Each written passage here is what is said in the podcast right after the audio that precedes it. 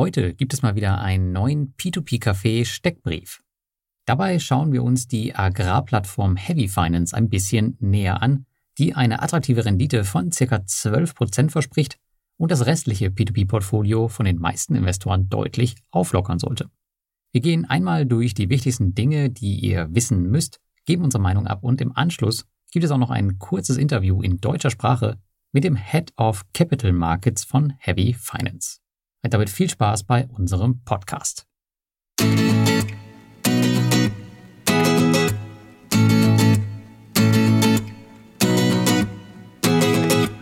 Hallo und herzlich willkommen zum P2P Café Nummer 59. Und heute haben wir mal wieder eine Steckbrieffolge. Und zwar sprechen wir über Heavy Finance. Das ist unsere vierte Steckbrieffolge. Und äh, Thomas, ich habe gerade gemerkt, dass es ähm, auch bei der vierten Steckbrieffolge schon unsere dritte Landwirtschaftsplattform. Da ist doch irgendwie System dahinter oder was ist da los? Ja, ich glaube, das liegt daran, dass ich vom Dorf komme. Du ah, doch auch. Okay. Jetzt, wo du es sagst, ist, ähm, ist wahrscheinlich unterbewusst so, so eingespeichert. Deswegen haben wir nur mit Traktoren zu tun. Ja, aber vielleicht ähm, erzählst du mal ganz kurz, um was, um was sprechen wir eigentlich heute? Worum geht's? Tatsächlich um Traktoren reden wir heute, Lars. Nee, also wir reden um große Maschinen, um Heavy Finance. Und zwar um Kredite rund um das Thema Landwirtschaft. Auch da, also da geht es nicht nur tatsächlich um Traktoren und Landmaschinen, sondern ja, es geht auch um Land, um Investitionsgüter auf dem Land, also ganze Farmen, die dann als Sicherheit hinterlegt sind für die Bauern, die den Kredit haben wollen. Und wir haben ja heute auch im Nachgang an diesen Steckbrief noch ein 10 in 10 für euch dabei, von John von Heavy Finance, der dann auch nochmal ein bisschen detailliert darauf eingeht, warum es diese Kredite gibt für die Bauern, also warum die nicht zu einer normalen Bank gehen, ohne jetzt groß vorzugreifen ist, die normalen Banken interessieren sich halt für so kleine Landwirte gar nicht. Ja, genau, das ist ja auch schon die Aussage, die wir von äh, Lande bekommen haben. Und äh, ja, der war ein überraschend nettes Gespräch ich habe den John auch zum, zum nächsten Community-Treffen eingeladen. Ähm, Termin steht noch nicht fest, aber nur, dass ihr Bescheid wisst, ähm, dass wir da vielleicht auch über Traktoren und Acker reden. Ja, das ist ja genau der Trigger dann auch für mich gewesen, schon 2020 die Plattform damals anzuschauen. Die großen Bagger, der Traum eines jeden kleinen Jungen. Ich kann keinen großen selber haben, aber vielleicht kann ich einen Anteil haben. Aber bevor wir uns jetzt in Bagger verlieben oder so, Lars, vielleicht gehst du mal kurz die wichtigsten ja, Rahmendaten der Plattform durch. Ja, kann ich machen. Heavy Finance ist 2020 äh, gestartet in Litauen, hat circa 5000 Investoren, also gar nicht so viele, aber es ist halt ein relativ nischiges Thema. 27 äh, Millionen Euro bis jetzt an Krediten vergeben, 12,2 Prozent Rendite für Investoren. Das ist schon relativ viel, wenn man es jetzt mit hm. Land vergleicht. Ich glaube, den Durchschnitt schaffen die nicht. Ähm, es gibt allerdings keine äh, Rückkaufgarantie. Gibt es natürlich bei Lande auch nicht. Aber dafür haben wir halt ähm, ja sowas wie ein, wie ein Bagger oder ein Traktor als, äh, als Sicherheit. Da sprechen wir später mal drüber. 100 Euro Mindestanlagebetrag, das ist, so, würde ich sagen, oberes Ende. Schon relativ viel. Ich glaube, Thomas, dir war es ja zu viel zu Anfang. Kannst du ja später auch nochmal erzählen. Mhm. Und, ähm, aber dadurch, dass sie in Litauen sind, haben wir halt den Nachteil des Quellensteuerabzugs. Das heißt, wir haben dort 15% Quellensteuer, die absenkbar ist auf 10% über dieses DAS1-Formular. Aber die muss man auf jeden Fall zahlen. Das Ganze ist aber voll anrechenbar durch das ähm, Doppelbesteuerungsabkommen auf die deutsche Kapitalertragssteuer. Ja, und ähm, wem gehört die Plattform eigentlich? Wer steht da so im Hintergrund? Hast du da nähere Informationen für uns? Ja, das fand ich ja immer interessant schon das Thema, wer steckt dahinter? Steckt da hier ein Finanzhai dahinter oder was haben wir da dran? Und das ist erstaunlich. Die Plattform gehört immer noch den Gründern. Also das ist der Laimonas Noreika, der Andres Liukatis und Darius Versekas. Die zwei anderen Namen werden gleich bei dir auch nochmal auftauchen, Lars, aber die halten heute noch die Mehrheit der Anteile. Und Heavy Finance äh, ist ja ein, ein Startup, kann man schon auch sagen, und hat dementsprechend auch äh, Venture Capital eingesammelt, 1,3 Millionen, also auch nicht gerade wenig. Und das ist hinten dran so bekannte Namen, also zumindest mal habe ich es schon mal gehört, Wise Guy. Die anderen waren jetzt mehr weniger bekannt, B-Value und Black Pearl äh, Venture Capital. Und den Link dazu packe ich auch in die Show Notes rein. Man kann ja heutzutage komplett so diese Cache-Tables sich angucken. Das ist ganz, finde ich, ganz interessant alles. Und daran kann man auch ein bisschen schon ableiten, da sie Venture Capital haben, dass die Erwartung gar nicht ist, dass das Ganze schon profitabel läuft und das ist es auch noch nicht.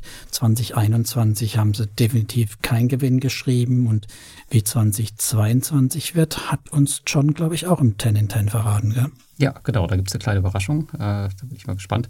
Übrigens, die Startup Wise Guys, ähm, was du eben erwähnt hast, das taucht tatsächlich immer wieder auf. Und zwar sind die auch beteiligt an InRento. Ähm, ich glaube, die waren an Evo Estate auch beteiligt und an Estate Guru. Also die ähm, sind in dem Bereich extrem aktiv und ja, finanzieren halt gerne ähm, solche, solche Unternehmen scheinbar. Ja, genau. Deswegen äh, sollte man sich merken, den Namen. Die scheinen ja da Expertise aufgebaut zu haben. Aber lass uns nochmal zurückkommen zu den zwei Gründern, Lars, weil das Thema ist ja, wer leitet das Ganze? Genau, du hast den Namen, glaube ich, gerade schon erwähnt. Das ist der Laimonas Noreika. Das ist der CEO und Founder und ähm, der ist auch schon relativ bekannt. Und zwar äh, war der bei Finbi oder hat Finbi sogar gegründet und war dort auch CEO. Ich glaube, Finbi ist auch eine relativ ähm, erfolgreiche Plattform in Litauen. Allerdings in der P2P-Szene, glaube ich, ich will nicht sagen gänzlich unbekannt, aber jetzt glaube ich, äh, sind jetzt nicht so viele, aber es liegt vielleicht daran, dass es auch echtes P2P ist, ja. Also da fallen halt, ja. glaube ich, auch Kredite aus, oder? Da fallen Kredite ja. aus. Ähm, das sind auch ganz schön viele ausgefallen während der Covid-Geschichte. Allerdings ja. unterm Strich, ich bin investiert, ähm, habe ich da trotzdem zweistellige Renditen. Also da kann man nicht meckern. Man muss es halt nur ertragen können. Okay, ja, war ja klar, dass du da wieder dabei bist und dein Geld versenkst. Ja, ich entspare tatsächlich, weil die haben ja Gebührenmodell geändert und haben jetzt so eine Monatsgebühr eingeführt und du weißt ja, mit so Gebühren habe ich es nicht. Nee, nee, das geht nicht. Nee, nee. Ich habe ja, hab ja glaube ich, schon im letzten P2P-Café schon erzählt, dass ich jetzt auch ähm, meine EC-Karte gekündigt habe, weil die DKB jetzt 1 Euro pro Monat haben will. Also sowas geht überhaupt nicht. Da bezahle ich über bar. Das soll sich unser nächster Kandidat, der CFO, auch mal hinter die Ohren schreiben. Gebühren ist nichts für uns deutsche Investoren. Ja, ganz genau. Der Andrius äh, Liukaitis, oh Gott, wenn die sich die Namen anhören, ich glaube, dann, dann, schlagen die die Hände beim Kopf zusammen. Aber naja, auf jeden Fall, der war CFO bei äh, Neo Finance. Neo Finance ist ja auch bekannt, auch in Litauen. Da bin ich unter anderem auch mal investiert. Ich glaube, du auch. Ich bin auch investiert, ähm, immer noch.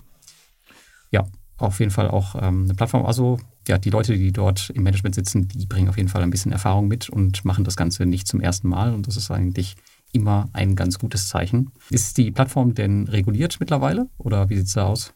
Ja, die ist wie ja auch Finbi, also in alter Tradition quasi für den CEO von der litauischen Zentralbank reguliert und wird da auch aufgeführt. Auch den Link gibt es in den Show Notes. Mhm. Ist, glaube ich, gang und gäbe. Ich glaube, es gibt gar keine unregulierten Plattformen in Litauen. Ist, ist ja auch ein Punkt, wo wir später nochmal sehen werden, dass es durchaus Vorteile hat in dem Fall, was das Thema Sicherheiten angeht. Und mhm. ja, natürlich die, die nächste Frage, Lars, ne, die wir uns immer stellen müssen. Äh, verdient Heavy Finance überhaupt Geld und wie verdient Heavy Finance sein Geld? Das müssen wir noch klären. Ja, profitabel sind sie ja leider nicht, aber natürlich äh, verdienen sie Geld oder versuchen Geld zu verdienen. Äh, und zwar tun sie es einmal über die Kreditnehmer, ganz klassisch. Natürlich auch noch hier und da ein paar Gebühren. Äh, es gibt auch noch eine 1% Gebühr auf dem Zweitmarkt und man zahlt, glaube ich, auch für das Inkasso. Und zwar mhm. 0,1 Prozent. Und das wird pro Tag berechnet. Das natürlich auch, äh, das kann dann kann teuer werden, also schon ordentlich. Allerdings ja auch nur, wenn der Kreditnehmer was bezahlt. Also es wird kein Investorengeld aufgesogen, sondern es geht darum, dass wenn da was zurückfließt, dann nimmt sich Heavy Finance davon einen Batzen ab. Na, okay, das ist, das ist eine wichtige Klarstellung. Danke. Ja, aber äh, das ist ja für uns, ähm, unsere Kredite fallen ja Gott sei Dank nie aus, deswegen sind die, äh, sind die Gebühren kommen ja für uns eh nicht in Frage. Aber Fall. sprechen wir erstmal über die Rendite. Wir haben eben gesagt, im, im Schnitt äh, 12, irgendwas Prozent. Ähm, wie hoch ist die Maximalrendite? Wo geht die Reise hin bei Heavy Finance? Ja, also ich vermute mal, dass es bei uns äh, bodenständigen Investoren, also zumindest mal bei so Investoren wie ich, die die 100 Euro Mindestinvesten äh, anlegen, nicht funktionieren wird mit den 12 Prozent, weil sie so ein Staffelsystem haben, kennen wir ja auch von anderen Plattformen. Wenn man etwas mehr investiert, gibt's immer noch einen Schluck mehr aus der Pulle.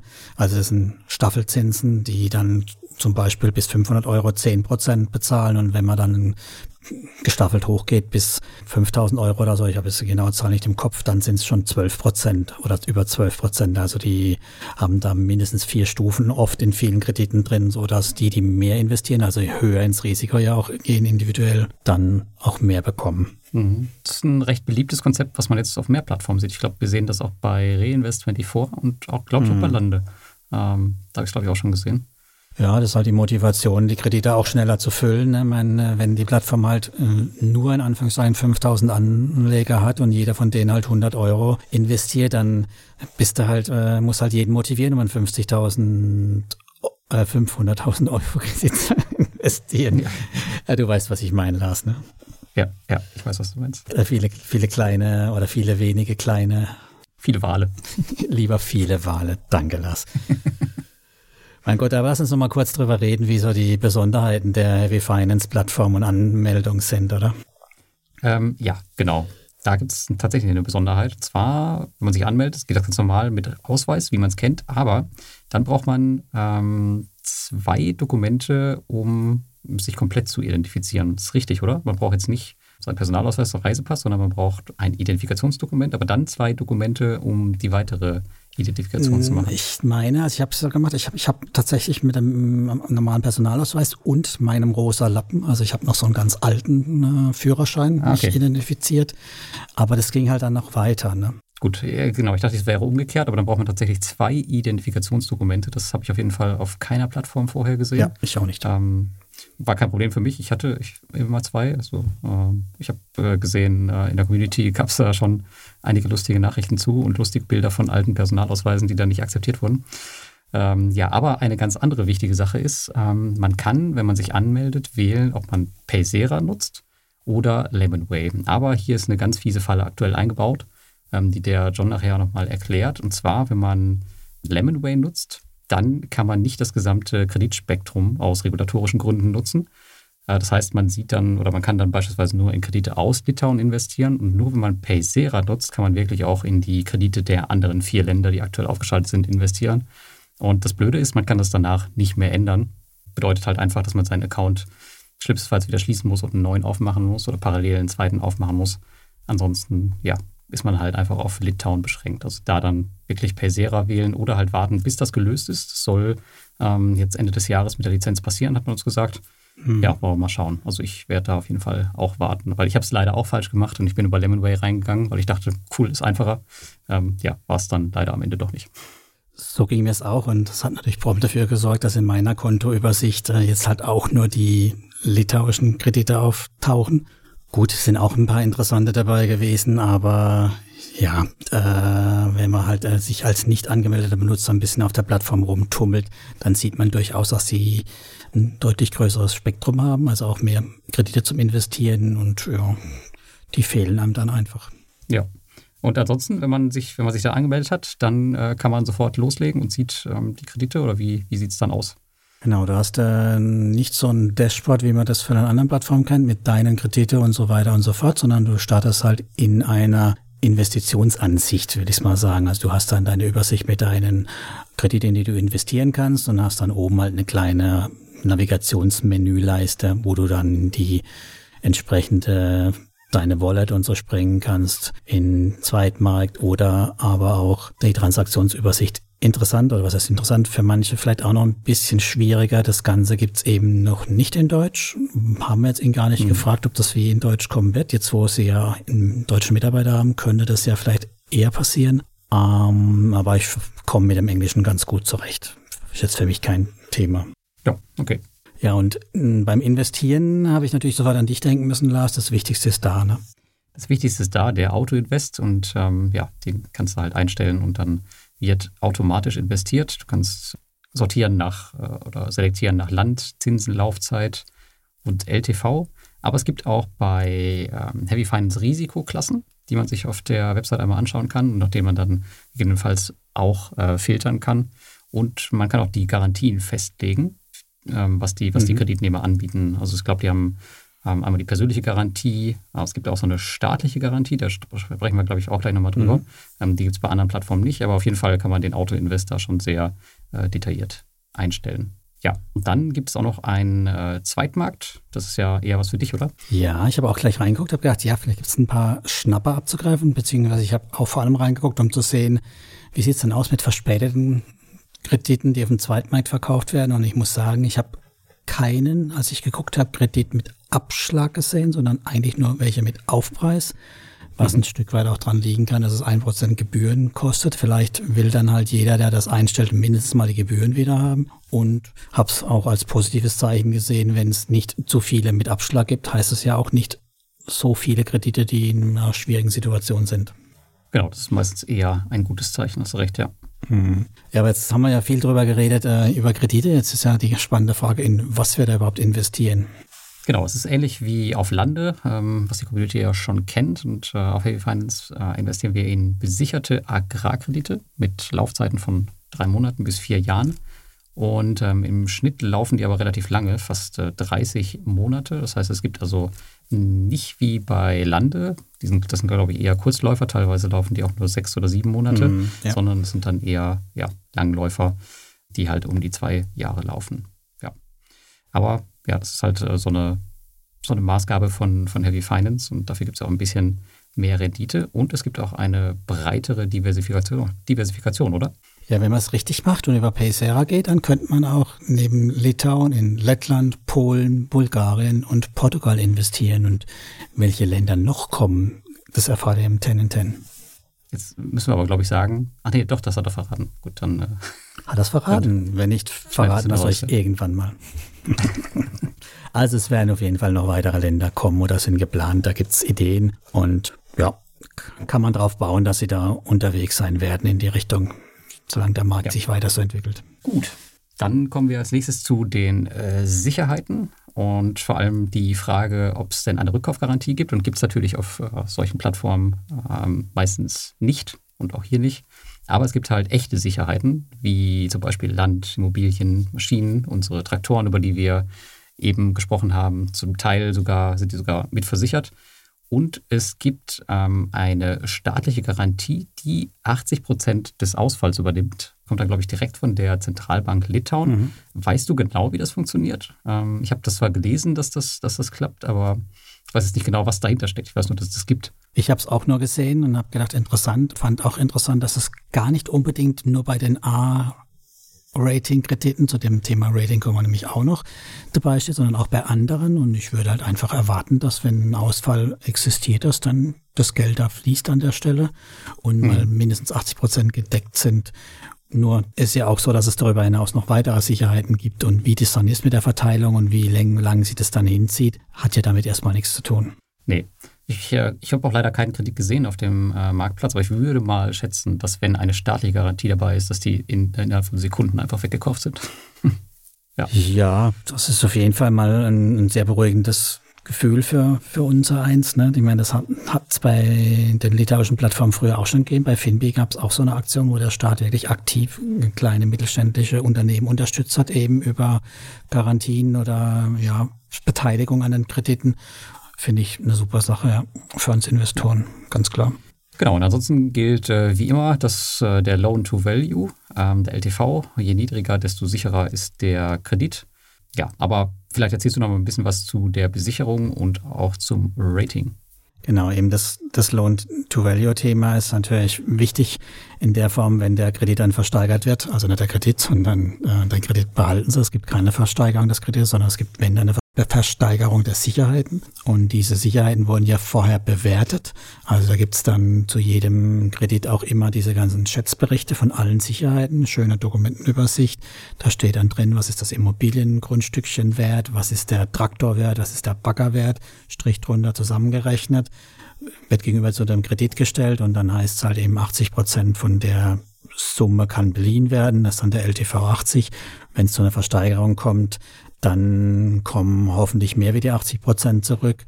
Und wenn das nicht der Fall ist, dann ist was ganz, ganz Besonderes, was wir auch rausgepickt haben, wohl sowas ganz Besonderes und schon im 10 in 10 auch gepiesackt haben, was da passiert ist. Und er hat es uns ziemlich schlüssig erklärt, was da läuft. Und man muss nicht unbedingt davon ausgehen, dass das wirklich ein Ausfall dann wird. Das ist doch schon mal äh, schön zu hören, ja. Weil ansonsten sieht die Statistik ja teilweise hat man sich schon gefragt, okay, das sind doch schon ganz viele Ausfälle, aber ähm, ja, im, äh, im Interview erfahrt ihr nachher, warum das nur die halbe Wahrheit ist. Genau, und damit wir das ein bisschen als Investoren besser bewerten können, haben sie so ein eigenes Ranking gemacht oder Risk Rating, also eine Risikobewertungsmethode, die verlinken wir euch in den Show Notes auch rein. Da geht es halt drum, dass man so projektierte Ausfallraten, ähm, Recovery-Ansätze und ja, erwartete Ausfallraten gegenüberstellt und je nachdem, wie hoch die dann sind, wird ein entsprechendes Rating verpackt. Ähm, wenn ich John im Interview richtig verstanden habe, gab es auch bislang keinen wirklichen Kapitalverlust, Lars, oder? Ja, habe ich auch so verstanden, korrekt. Ja, dann, dann ist halt die, immer die Frage, und Sie wollen natürlich wie, wie jede Plattform, weil wir ja wissen, eine Versteigerung heißt immer, dass es viel, viel länger dauert mit Gerichtsvollzieher. Das wollen Sie vermeiden, dass vorher schon das Geld eintreiben. Aber ähm, genau, ein Ausfall heißt noch nicht, dass das komplette ausgefallen ist, sondern nur, dass eben dann die Verwertungskette startet und dann das Spannende ist, wie viel davon halt wieder zurückkommt. Und das Rating kann dann eine Orientierung dran sein an dem Ganzen. Mhm. Und das haben sie halt selbst gemacht. Und bei selbstgemachten Ratings ist es ja so eine Sache, ne? Ja, gut. Ähm, da gibt es ja auch diverse Negativbeispiele, äh, beispielsweise Mintos. gut, oder andere, aber ja, aber es gibt ja Gott sei Dank auch noch externe ähm, Firmen, die sowas machen, immer mehr. Und ähm, da hast du eine ausgegraben, die ganz interessant ist, oder? Ja, es kann interessant sein. Das ist noch relativ jung und früh dran, das Ganze, was die machen. Das ist Velfio. Die sind jetzt erst seit ein paar Monaten so auf dem Markt am Raten nicht nur Einzelkredite, sondern ganze Plattformen, Kreditanbahnen, also sowas wie du schon lange machst mit einem Premium-Rating haben sie da in, in größer aufgezogen bis hin zu Agrarkredite-Rating. Also da finden wir da nicht nur Heavy Finance-Kredite, sondern auch Lande. Und ich weiß nicht, ob noch ein dritter dabei ist. Estate Co. Als, äh, als, genau, als, als äh, Real Estate, genau. Aber ich, das ist auch dabei. Da ist auch, sind auch, glaube ich, in Rente und so sind auch noch drin. Aber so aus der Agrarecke sind auf jeden Fall die zwei dabei. Und ähm, die schauen sich die Kredite halt auch nochmal an, bewerten dann auf Basis auch vom LTV und Plattformkenngrößen nochmal mit einem eigenen Rating. Ja, ist vielleicht ein, ein bisschen mehrwert. Ich kann es noch schwer beurteilen. Dazu ist es einfach noch zu, zu neu. Da wäre es ja auch interessant, trifft Ihr Rating zukünftig auch mit den tatsächlichen eingetretenen Geschichten. Aber das sowas kann man halt erst nach äh, ein, zwei Jahren dann sagen, wenn so ein Kredit abbezahlt oder ausgefallen ist. Ähm, ja, das stimmt. Also ich kenne das äh, Team tatsächlich schon. Also ich habe mich auch schon mit denen unterhalten, hatte auch einen Call mit denen. Mhm. Und ähm, die machen das ein bisschen anders als bei, bei mir im Rating. Und zwar gehen die mehr, ähm, die analysieren wirklich das Loan Book, was dahinter steht. Und bei uns im, im Premium Rating ist es sehr eher die Finanzkennzahlen. Ähm, das heißt, es ist da ein bisschen unterschiedlich. Aber ist auf jeden Fall super interessant, dass es überhaupt sowas gibt, so eine Hilfe. Für, weiß ich nicht, 2,99 im Monat kann man sich das auf jeden Fall mal schießen und mal schauen, ähm, ob es eine Hilfe für einen ist. Und ansonsten kündigt man es halt wieder. Ähm, und ich habe mir sagen lassen, es heißt übrigens Wellfio und nicht Wellfio. Ah ja. Das habe ich tatsächlich nicht gefragt. Ich habe meine Liste runter mit Verbesserungsvorschlägen gehabt, die sie noch so einarbeiten könnten. Und ja, es ist auf jeden Fall ein ziemlich interessanter Ansatz. Ich denke, da könnte was Interessantes auch draus werden. Ob halt alle bereit sind, das auch zu bezahlen, dann dafür schlussendlich. Bin gespannt. Ja, wie gesagt, 2,99 sind jetzt nicht so viel, kann man sich mal anschauen. Und ähm, ja, fokussiert das Ganze aber auf Kreditgeber von äh, Mintos, Bonster etc. Also diese, diese Agrarkredite und diese ganze Sparte mit äh, Real Estate, die ist noch sehr, sehr neu. Also eigentlich ja. ist dafür gedacht, die Kreditgeber zu bewerten von Mintos und Co. Gut, dann kommen wir wieder zurück zu ähm, Heavy Finance. Ähm, vielleicht nochmal zusammenfassend, welche Vor- und Nachteile es bei Heavy Finance gibt für die Investoren. Vielleicht hast du das mal kurz zusammengefasst. Genau, Vorteile so liegen auf der Hand. Das ist ein reguliertes Unternehmen.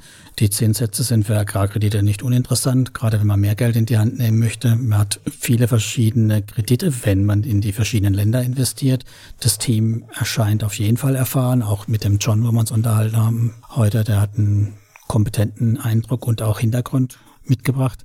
Die Kredite sind definitiv besichert und zwar vielfältig besichert und mit Dingen besichert, die ja nicht so einen hohen Risiko- oder Inflationsdruck ausgesetzt sind, wie jetzt vielleicht ein, ein Immobilienprojekt, was noch nicht ganz fertig ist. Ich meine, so ein Traktor, den kann man halt weiterverkaufen. Eine fertige, halbfertige Immobilie kann man vielleicht im Moment nicht gut weiterverkaufen. Dann haben wir das Thema Paysera und Lemonway. Das ist schön, dass das Geld dann eben abgetrennt ist vom Unternehmen. Und diese staatliche Garantie darf man natürlich auch nicht verachten, wenn die dann beim Kredit verfügbar ist.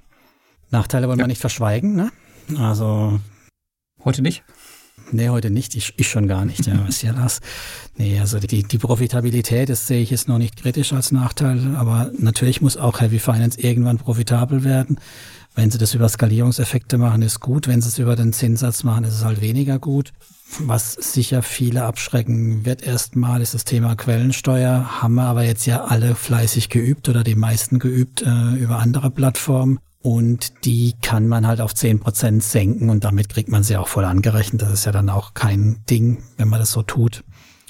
Und ja, diese Geschichte mit Pacera und Lemonway, dass diese äh, Falle da noch existiert, die sich hoffentlich in Wohlgefallen auflöst. Aber im Moment ist es halt schon ziemlich doof, wenn man da reintappt und dann eben nur einen Bruchteil der potenziellen Kredite sieht. Ja, können wir Danke sagen dem Regulator. Aber so ist das nun mal leider. Aber es wird sich klären. Ja, mein Hinweis auf der Seite oder beim Anmeldeprozess wäre auch ganz nett gewesen, aber das. Das stimmt. Nehmen Sie vielleicht ja jetzt mit. Gut, dann sollten wir noch kurz drüber reden, Lars, wie wir die Plattform bewerten und äh, ob und wie wir investieren auf dem Ganzen. Ne? Ja, genau. Ich war ja quasi bei ähm, Heavy Finance investiert, und zwar über Evo Estate. Und da war ich auch damals echt happy, dass die diese Kredite hatten, weil das waren die meist die Höchstverzinsten auf der Plattform. Die waren ja eher auf Immobilien ausgelegt. Mhm. Und die Heavy Finance Kredite waren echt ganz cool, um das ganze Immobilienportfolio da so ein bisschen aufzulockern. Aber mh, Evo Estate gibt es ja leider heute nicht mehr. Also ich habe natürlich noch Heavy Finance laufen aber als Standalone, also ich habe mich da jetzt zwar angemeldet, aber ich habe halt nicht investiert, auch unter anderem wegen dem Lemonway-Problem, weil ich dann halt auch verdutzt geguckt habe, als ich gesehen habe, okay, das, was ich bei der Anmeldung gesehen habe oder vor der Anmeldung, äh, trifft gar nicht zu. ja. Und ich bin natürlich auch auf der anderen Seite schon bei ähm, Lande investiert. Die äh, habe ich ja besucht und habe ich halt dafür entschieden. Ich hatte Heavy Finance auch ja nicht so richtig auf dem Schirm damals. Aber ich muss sagen, ähm, dass sie sich ganz gut ergänzen würden. Und zwar, weil Lande ja in Lettland größtenteils aktiv ist und die werden jetzt, glaube ich, in, äh, nach Rumänien noch expandieren. Da bin ich übrigens mal gespannt, ob die das gleiche Problem haben mit Lemonway, weil die sind ja auch bei Lemonway. Mhm. Also, mhm. ähm, weiß ich nicht. Und die haben ja keine andere Lösung. Bin ich mal gespannt. Aber was die geografische Ausrichtung angeht, ergänzen die sich ganz gut, weil die behaken sich dann nicht. Ähm, Happy Finance hat zwar auch in Lettland Kredite, aber ich glaube relativ wenig. Und damit bespielt man halt ganz andere Räume. Und ja, ich glaube, zwei Plattformen im Bereich Agrar wären jetzt auch nicht so schlimm. Daher kann man die durchaus, kann man durchaus überlegen, äh, ob man die dazu nimmt. Also wie bei Coca-Cola und Pepsi ist das so, äh, es gibt hier kein Entweder-Oder, sondern höchstens ein ähm, sowohl als auch. Äh, ich habe allerdings das Gefühl, dass Heavy Finance deutlich aggressiver in Sachen Aufbau vorangeht, als es jetzt bei Lande ist. Das weiß ich auch so aus den Gesprächen äh, mit Lande damals, ähm, dass, sie das, mhm. dass sie das auch so sehen, wenn die auf ihren, ihren Konkurrenten schauen. Das Gefühl hat man ja auch einfach, wenn man auf die Geschäftsberichte schaut. Und das hat ja auch der, der John später bestätigt, dass man da schon ja, ein bisschen aggressiver unterwegs ist, weil man halt ein bisschen auf die Expansion setzen möchte. Aber es ist durchaus ein Kandidat äh, für die Portfolioerweiterung, vielleicht im nächsten Jahr. Äh, dieses Jahr werde ich es nicht mehr machen, aber ich bin positiv äh, überrascht, auch von dem Gespräch und von der Plattform an sich. Gefällt mir das eigentlich ganz gut. Ähm, wenn das Lemonway-Problem jetzt auch noch gelöst ist, dann bin ich happy. Sehr schön, ja. Ja, ich habe ja. auch gedacht, hätte, hätte Fahrradkette. Ich habe mir die 2020 ja schon mal angeschaut. Und äh, ja, gerade das Bagger-Thema, große Maschinen und so, toll, freut mich sowas. Aber damals hat mich tatsächlich Paysera abgeschreckt. Ich war gerade mit FinB durch mit Paysera und das war, hat mich gefreut, dass ich es dann nimmer brauche und nicht mehr irgendwie neue Dokumente, KYC, in den ganzen Kram machen muss.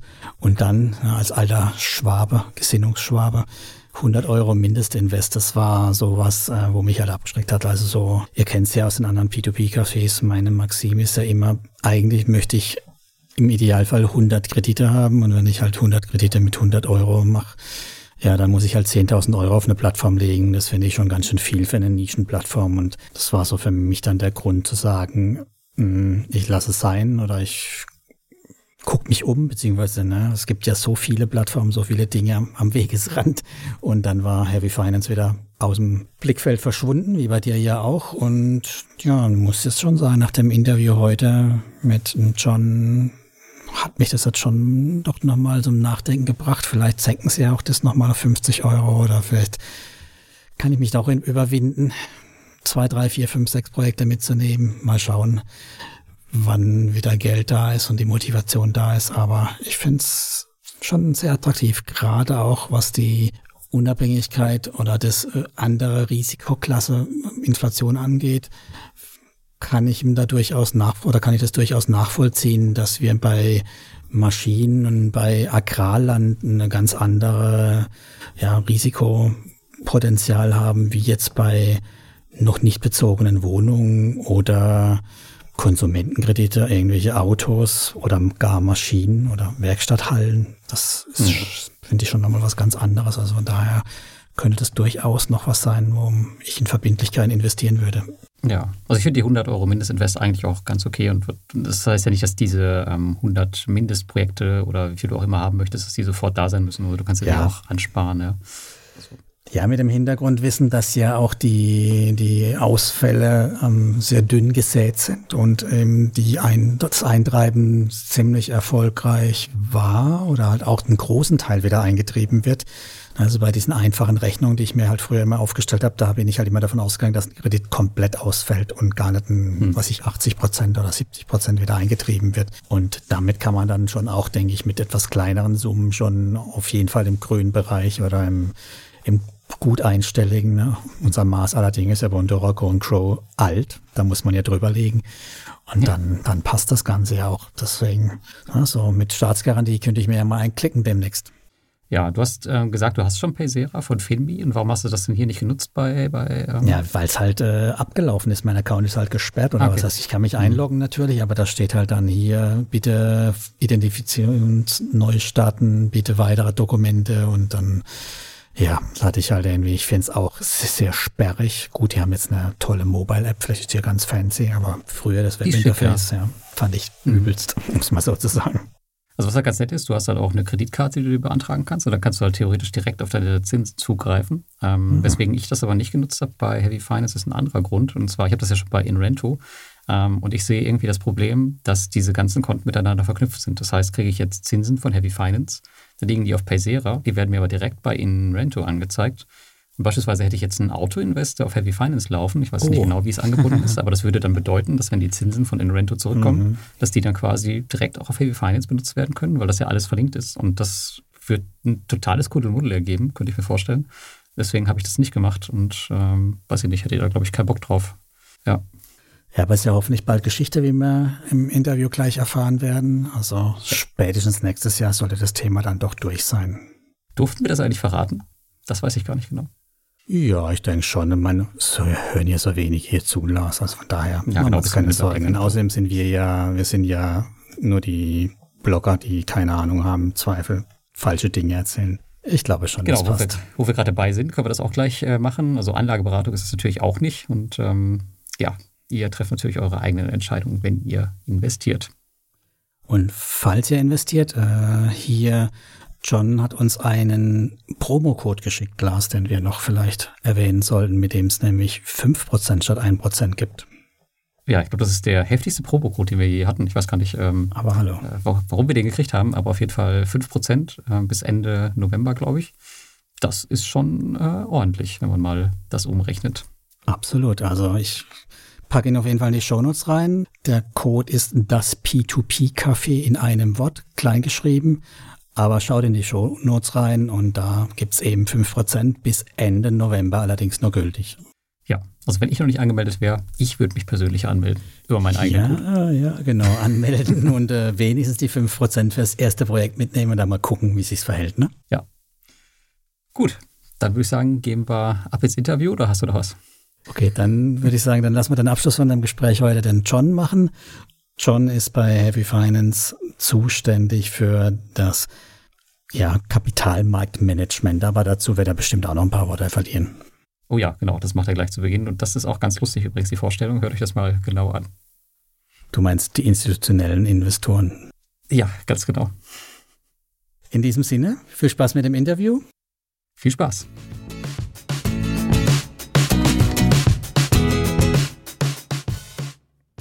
Hallo und herzlich willkommen zu unserer nächsten 10 in 10, das Format, wo wir immer jemanden von einer P2P-Plattform dort haben bei uns zu Gast und wo wir immer ein paar kurze Fragen stellen.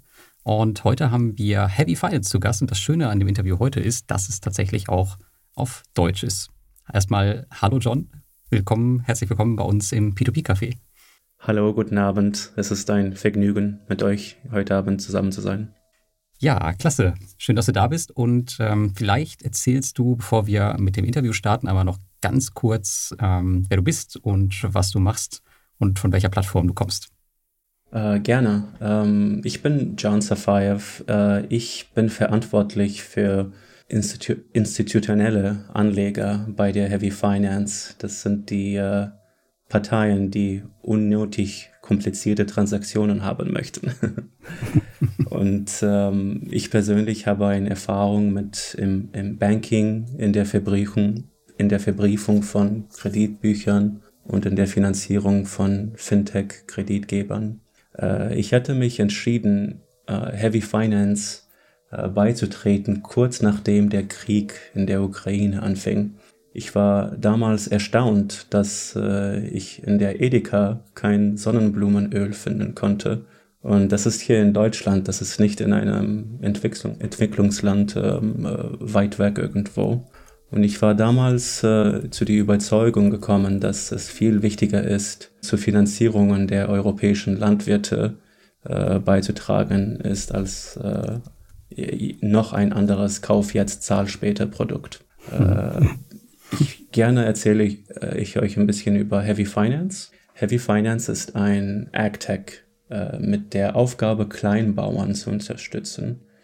Wir haben festgestellt, dass äh, es für die Banken aufgrund der RWA-Anforderungen ähm, ihrer Aufsichtsbehörden und die Betriebskosten, die in die Preis, äh, Preise jeder Kredit eingehen, unprofitabel ist, Kredite für die Landwirtschaft zu vergeben, die kleiner als 50.000 Euro sind. Unsere Kreditnehmer sind kreditwürdig, aber aus diesem Grund immer noch unterversorgt. Ähm, ich gebe euch ein Beispiel. Der du durchschnittliche Kreditbetrag bei uns äh, liegt bei 33.000. Mhm. Äh, und das ist äh, ein bisschen weniger als was die von den Banken kriegen. Deswegen haben wir auch so schnell gewachsen. Wir vergeben jetzt äh, Kredite in fünf EU-Länder und unser Kreditbuch äh, beläuft sich auf etwa 27 Millionen. Mhm. Ja, danke für die äh, Einführung von Heavy Finance und auch eine schöne Erklärung über die institutionellen Anleger mit den komplizierten Transaktionen. Und ja, ich würde sagen, wir starten jetzt direkt mit dem Interview. Vielleicht gerade nochmal zu den Regeln. Normalerweise ist es bei uns so, dass der Gast immer 60 Sekunden hat, um zu antworten. Ähm, wir wissen jetzt natürlich, dass du kein Muttersprachler bist, was die deutsche Sprache angeht. Von daher nehmen wir es dann heute nicht ganz so genau. Also lass dir ähm, 90 Zeit Sekunden. bei den Antworten. Ja, ich dachte an 70. heute nehmen wir die Grenze nicht ganz so ernst. Gut, bist du bereit? Dann würde ich mit der ersten Frage starten, John. Ich bin bereit. Gut, ja, was mir aufgefallen ist oder was äh, vielmehr einem Leser von mir aufgefallen ist, ähm, und der mir dann geschrieben hat, es gibt eine ziemlich böse Falle bei Heavy Finance, ähm, über die wir auf jeden Fall mal sprechen müssen. Und zwar kann man sich bei der Registrierung entscheiden, ob man Paysera nutzen möchte oder Lemonway. Was die Investoren aber an, zu diesem Zeitpunkt noch nicht wissen, das ist, dass wenn man Lemonway nutzt, dass man nur noch in Kredite aus Litauen investieren kann oder vielleicht auch noch einige wenige andere, ich bin mir gerade nicht sicher. Ähm, und nur mit Paysera kann man wirklich in alle Kredite investieren. Das kann man aber später nicht mehr ändern. Das heißt, die müssen, glaube ich, den Account schließen und wieder neu eröffnen. Da die Frage, warum habt ihr das so kompliziert gemacht und vor allem, warum, warum sagt ihr das den Investoren nicht vorher? Ja, das ist eine sehr gute Frage. Äh, wir hatten äh, von ein paar unserer Investoren mitgekriegt, dass Paysera ein unbekannter Zahlungsanbieter für sie ist und sie ihn nicht vertrauen. Daher haben wir uns entschieden, Lemonway als äh, zweite Zahlungsanbieter zu implementieren. Aufgrund der KYC-Richtlinien von Lemonway ist es jedoch unmöglich, Guthaben zwischen Paysera und Lemonway zu tauschen. Daher kam es zu einer Trennung der Projekte. Darüber hinaus äh, akzeptiert Lemonway aufgrund der neuen EU-weiten Lizenzierung nur Projekte aus Litauen. Äh, dies ist ein, ähm, eine vorübergehende Lösung und wird, wird gelöst, sobald wir eine neue Lizenz bis Ende dieses Jahres äh, erhalten haben. Aber wir sind auch immer noch in, in einem Lookout für noch dritte Möglichkeiten, äh, mit, mit mehr professionelle äh, Zahlungsdienstleister zu arbeiten, so damit unsere Investoren ein, ein, ein viel einfachere Experience haben, über alle unser Portfolio, nicht nur in Litauen oder irgendwo. Ja, okay, danke. Ähm, vielleicht noch eine Folgefrage dazu. Das hängt also, also das ist eine vorübergehende Lösung, sagst du, das hängt nur an dieser, an dieser Lizenz, dass es dann quasi überall verfügbar ist. Die Lizenz habe ich jetzt heute gelesen. Die Tradition, die wurde verlängert bis, äh, ich glaube, Ende 2023. Das heißt, sie hätte theoretisch noch ein Jahr länger Zeit. Ähm, aber ihr plant trotzdem, diese Lizenz jetzt in den nächsten Monaten zu bekommen und dann ist das Problem quasi gelöst. Habe ich jetzt richtig verstanden, ja? Ja, genau. Wir haben es schon beantragt und äh, warten auf die Entscheidung. Okay, also es dauert wahrscheinlich nicht mehr bis 2023.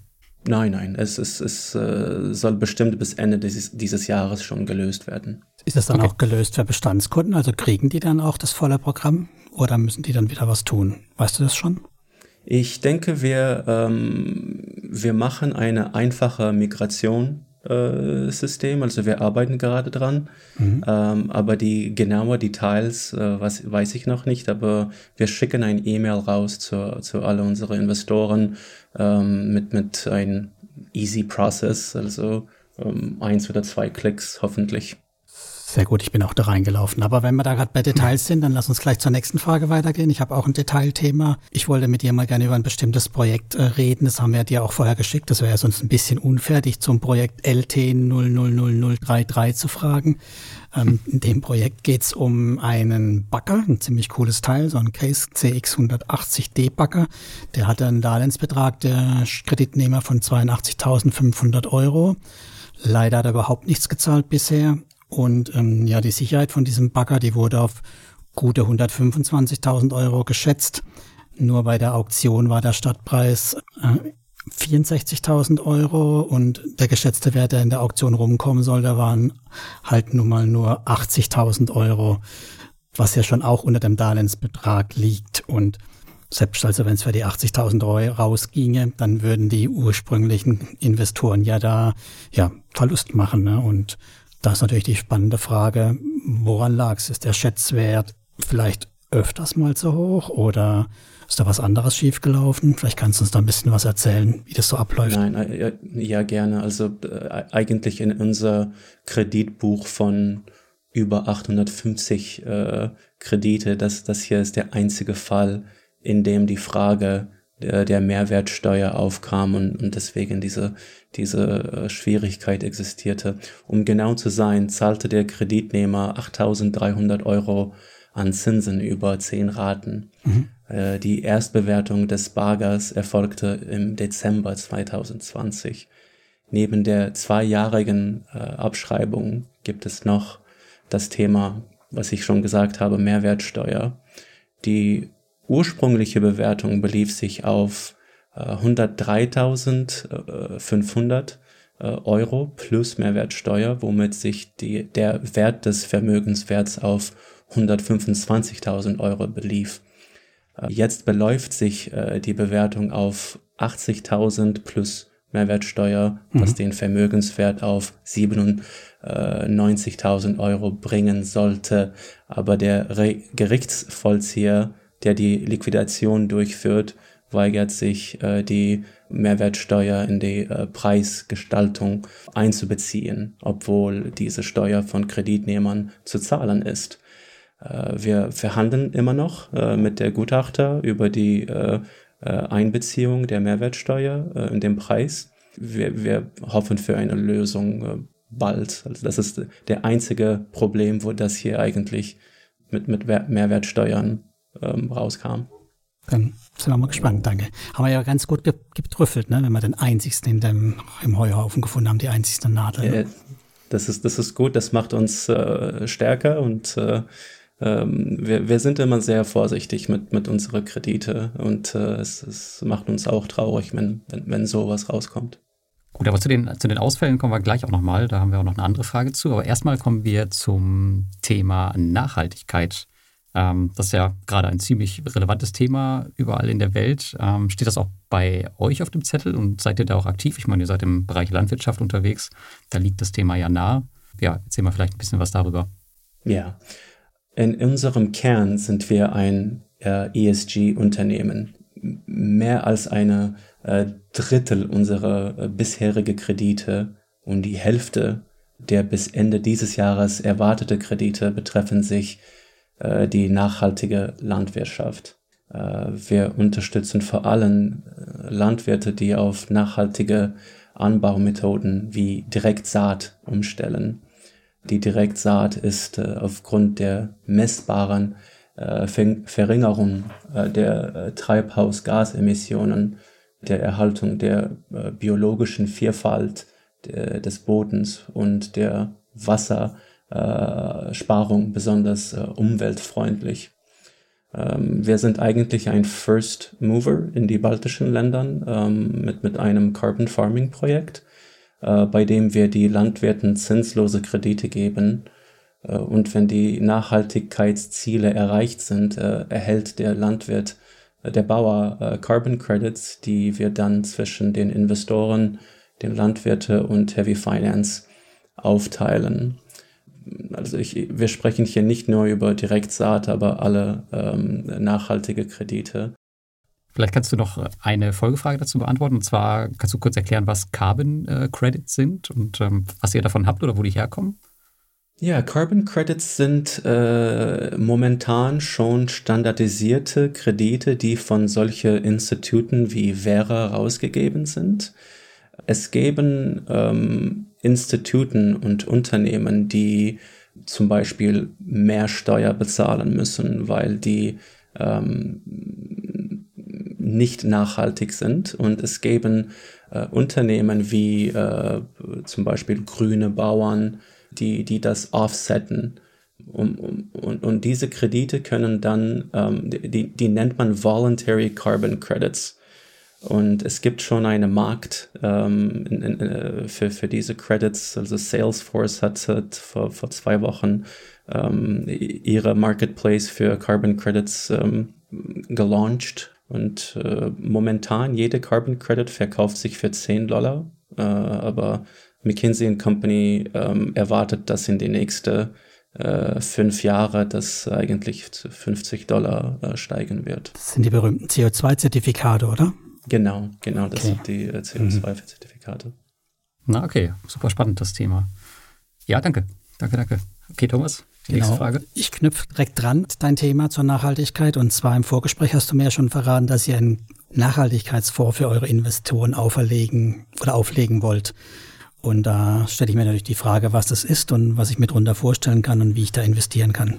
Ja, dabei handelt es sich um einen SFDR Artikel 9 konformen dunkelgrünen Fonds. Ähm, es ist mehr für institutionelle Anleger äh, geeinigt, aber Privatanleger können durch ähm, unser SPV Heavy Capital da rein investieren.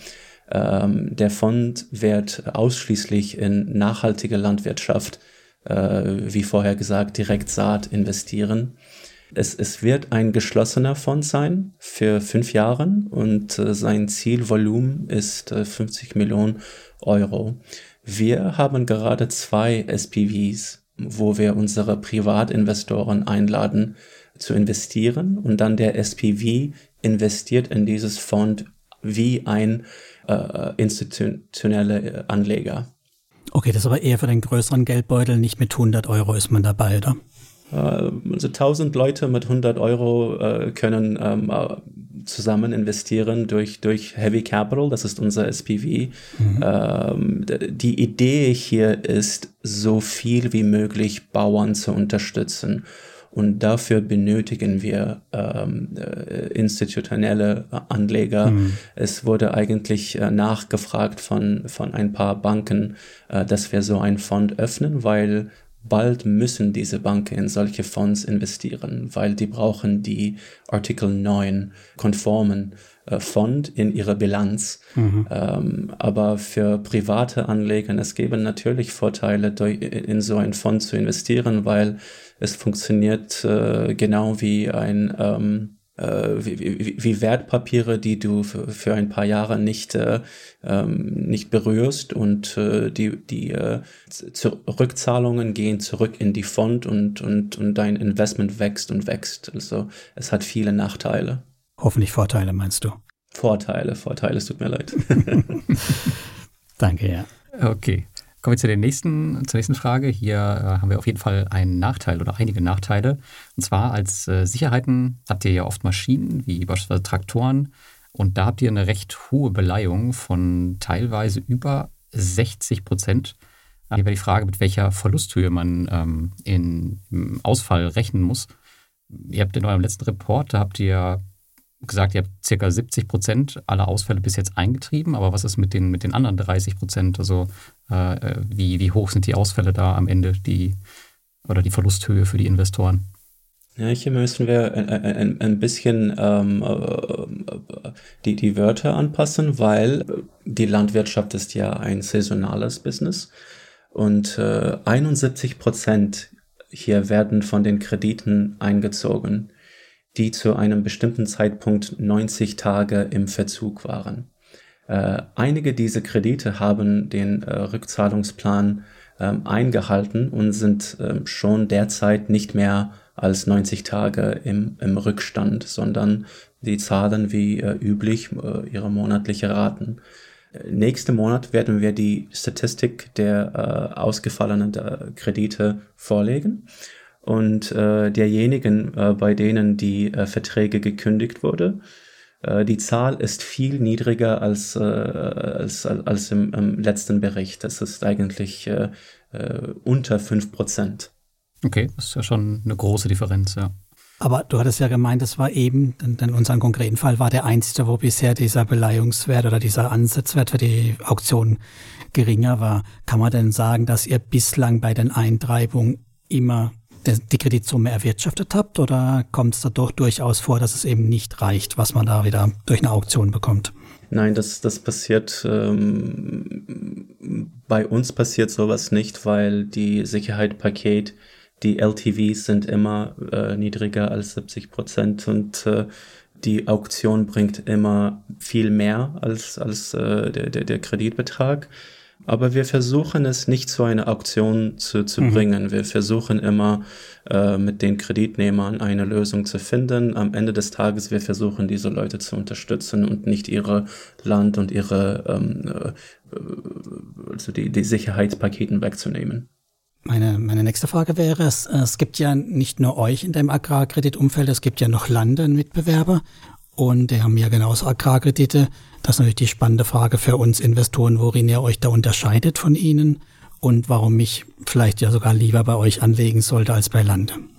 Ja, es, äh, das ist eine sehr gute Frage. Es geben eigentlich nicht viele äh, Marktplätze für Agrarkredite. Ähm, viele konzentrieren sich entweder in einzelne Länder, zum Beispiel es geben Landekreditgeber, die nur in Frankreich arbeiten ähm, es geben die Plattforms, die äh, nur in äh, Entwicklungsländer und nicht in Europa ihr, äh, ihr Portfolio haben.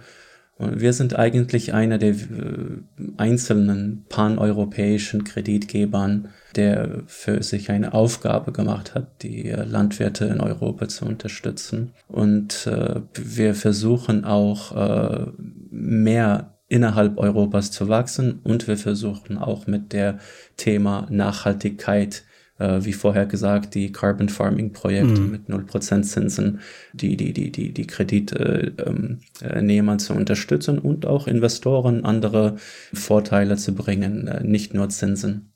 Okay.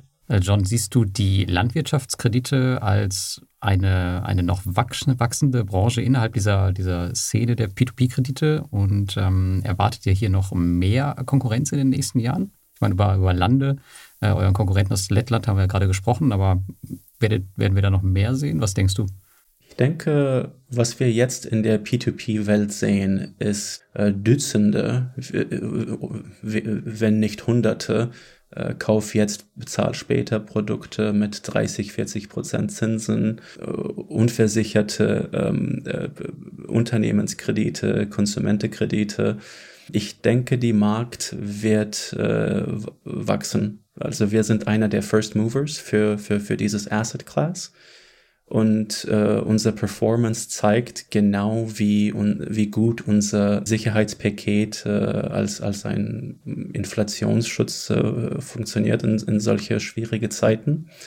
Und äh, wir machen etwas, das mit äh, ESG äh, zu tun hat. Äh, also wir sind nicht äh, ESG nur in Namen. Äh, wir, wir, wir, wir versuchen richtig die, die Bauern mit, mit, mit nachhaltige ähm, Kredite und Mentoring-Projekte zu unterstützen und deswegen ich, ich denke, dieser Markt wird wachsen oder wir werden wachsen und in mehr äh, äh Ländern äh, die, die Bauern unterstützen. Okay, danke dir. So, dann äh, natürlich hast du schon angesprochen, Konsumentenkredite explodieren und das ist ja in einem konkreten ja, Umfeld der gestiegenen Inflation, nicht nur im Baltikum, ja nicht gerade gut. Das Thema ähm, ja, Zinsen oder Geschäftsentwicklung. Also wir rechnen ja eigentlich damit, dass die Zinsen vermutlich noch weiter steigen, aber auch die Ausfallraten deutlich weiter steigen. Und das ist jetzt halt schon auch die Frage, ob es jetzt ein guter Zeitpunkt ist, in weitere Verbindlichkeiten, was ja die Agrarkredite auch sind, zu investieren. Wie siehst du das? Ja, weißt du, ähm, ich habe heute eine, eine sehr traurige Sache auf einem Newsletter für Experts in Deutschland gelesen, dass, dass Rentner in Deutschland dass ihre Rente jetzt nicht mehr äh, reicht. Mhm. Äh, wir leben jetzt in schwierige Zeiten auf dem Markt und auf äh, der Main Street herrscht derzeit große Angst. Viele Anleger sind jetzt auf Wait-and-See-Modus. Wir sprechen nicht nur über äh, Privatinvestoren, sondern auch Institu Finanzinstituten. Also es existieren bestimmte Verbindlichkeiten, die derzeit äh, anfälliger für Ausfälle sind, äh, wie schon besprochen, äh, zum Beispiel ähm, gewerbliche Immobiliensentwicklungskredite, wo ein Gebäude gebaut wird und dann nicht benutzt. Ähm, das oder oder un, un, unbesicherte Geschäftskredite, wo keine persönliche äh, Garantien geb, geben von von den Geschäftsführern. Was ich mit Sicherheit sagen kann, ist, dass die äh, Sicherheitspakete äh, die Teil äh, unserer Portfolios in Heavy Finance gibt, äh, als perfekter Inflationsschutz äh, äh, dient. Die Preise für die Ackerland und gebrauchte schwere Maschinen sind äh, auf eine gerade Linie gestiegen für die letzten paar Jahre. Das hat unseren Anlegern eine große Schutz geboten. Ich muss auch äh, betonen, dass die Landwirtschaft ein, ein wichtiges Sektor ist, ein, ein kritisches Sektor ist, der von den Regierungen und von den EU-Instituten wie die EIF unterstützt wird. Und ich muss auch noch sagen, 80 Prozent unserer Kredite sind auch, ähm, kommen mit persönlichen Garantien von den äh, Geschäftsführern der, der, der, also es, es, es, es geben unser ist einer der wenigen Asset Classes, der eigentlich für solche traurige Zeiten ähm, eigentlich ein, ein gutes Investment ist. Okay, danke. Okay, kommen wir zur vorletzten Frage. Gleich hast du es geschafft, John. Ähm, jetzt kommen wir zu, zu Heavy Finance selbst. Und zwar legt ihr, oder was, was uns auch gefallen ist, dass ihr ein recht aggressives Wachstum an den Tag legt. Zumindest bis jetzt. Und das führte dazu, dass euer letzter Geschäftsbericht auch äh, negativ war, immer noch und ihr noch nicht profitabel seid, wann plant ihr die Profitabilität zu erreichen oder mit was für Zahlen können wir vielleicht nächstes Jahr rechnen? Werden die noch schlechter sein oder werden wir eine Überraschung erleben? Wie, wie sind da die Pläne? Es wird eine Überraschung geben. Wir können es jetzt nicht ähm, offensichtlich sagen, weil eigentlich bis Ende des Jahres werden wir schon profitabel sein. Aber äh, ich muss äh, hier ähm, betonen, dass Heavy Finance sich auf äh, wie, wie ein Großteil der Startups in, in, in der Wachstumsphase befindet. Das heißt, dass wir nehmen Kapital und wir investieren in unsere Expansion. Auf, äh, wir öffnen neue Märkte, wir äh, unterstützen mehr Bauern, wir äh, wachsen unser Team. Deswegen wir denken, dass äh, 22 äh, aufgrund dieser hohen Investitionen in die Erschließung neuer Märkte, die IT-Plattform, die Marketing nicht profitabel wird. Aber wir, wir denken, dass bis Ende des Jahres wir eigentlich in der Gewinnzone werden. Okay, danke dir. Das ist nochmal eine gute Überleitung. Das heißt, auf eurer Roadmap in den nächsten Jahren steht dann gar nicht mehr so viel drauf oder was habt ihr da draufstehen? Gibt es noch mehr Länder? Wird es da weitergehen in die Richtung, jetzt wo ihr dann bald profitabel seid? Auf jeden Fall, ja. Wir sind äh, innerhalb von zwei Jahren in, in, in fünf Ländern äh, gewachsen. Und wir haben zwei wichtige Milestones jetzt. Erstens wollen wir in weitere landwirtschaftliche Zentren in Europa eintreten um so viele entrechtete Landwirte wie möglich zu unterstützen. Äh, dazu gehören ähm, Spanien, Ungarn, Rumänien und was für mich sehr wichtig ist, die Dachländer. Zweitens wollen wir den Schwerpunkt unserer Kreditvergabe äh, auf ESG, insbesondere Nachhaltigkeit, äh, verlagern. ESG ist für uns nicht nur ein, ein, ein Wort, ein Marketingwort. Wir haben dies äh, zu einem zentralen Bestandteil unserer Underwriting-Philosophie gemacht. Okay. Gut, damit äh, würde ich sagen, sind wir am Ende der 10 in 10. Äh, John, du hast dich gut geschlagen. Ich danke dir. Ich bedanke euch. Es war eine Ehre, mit euch zu sprechen. Vielen Dank. Das war's mit dem 10 in 10 und John. Ich hoffe, es war unterhaltsam, informativ für euch heute. Wenn Lars einen Termin ausgepuzzelt hat, wann das nächste Community-Treffen stattfindet, werdet ihr es in den Show Notes auch finden. Ansonsten bleibt uns nur, wie immer zu sagen, bewertet uns fleißig, schreibt Kommentare und schaltet das nächste Mal wieder ein. Bis dahin. Bis dahin. Ciao, ciao. Ciao, ciao.